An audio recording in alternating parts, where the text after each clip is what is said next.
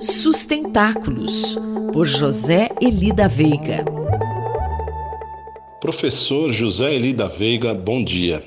O que o senhor tem a nos dizer sobre essa questão da neutralidade de carbono?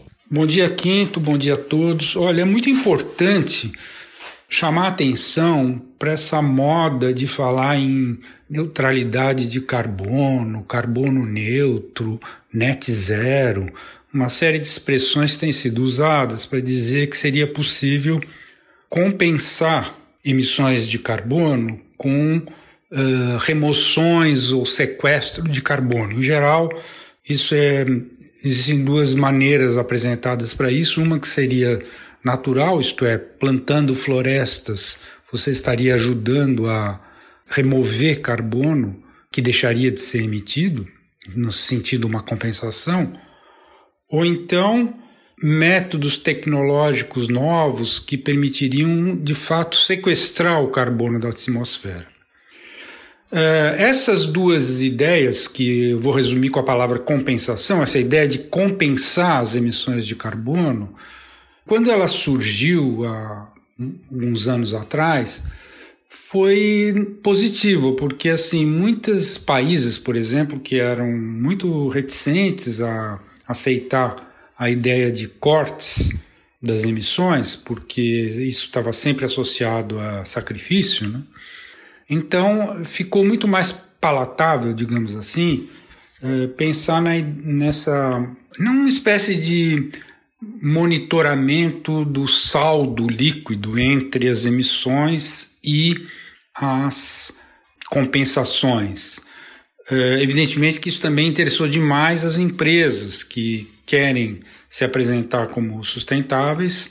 Então é muito mais simples falar em compensação, em saldo líquido entre as duas coisas, do que só em corte de emissões. Mas aí podemos considerar então que estamos diante de uma situação positiva, professor? Então, é uma coisa que em princípio foi favorável, porque ajudou a desbloquear um, algumas iniciativas. Só que quanto mais a ciência avançou nessa discussão, mais percebe que o saldo foi, na verdade, um esmorecimento dos cortes de emissões e dúvidas que se acumulam sobre a real possibilidade de compensação. Então, só para dar uma ideia do tamanho da encrenca, recentemente a Bloomberg divulgou um estudo que mostra que das alegadas compensações, só 5% na realidade estariam de fato, vamos dizer, desviando o carbono que tenderia a ir para a atmosfera. Só 5%, é escandaloso.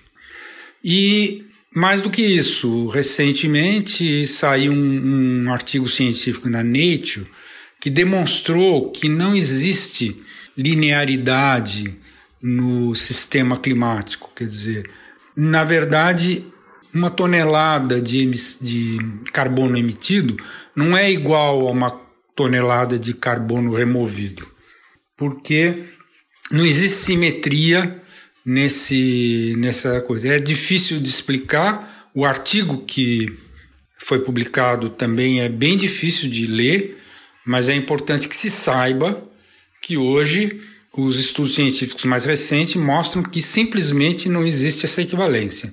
Então, é absurdo falar em net zero. Mais informações estão num artigo publicado no Valor na sexta-feira, dia 30 de julho, eh, que justamente tem por título Não existe net zero. Muito obrigado e até a próxima. Mais informações sobre sustentabilidade estão disponíveis no site sustentáculos.pro.br e na página pessoal do colunista zeli.pro.br.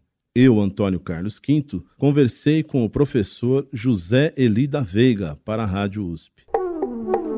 Sustentáculos, por José Eli da Veiga.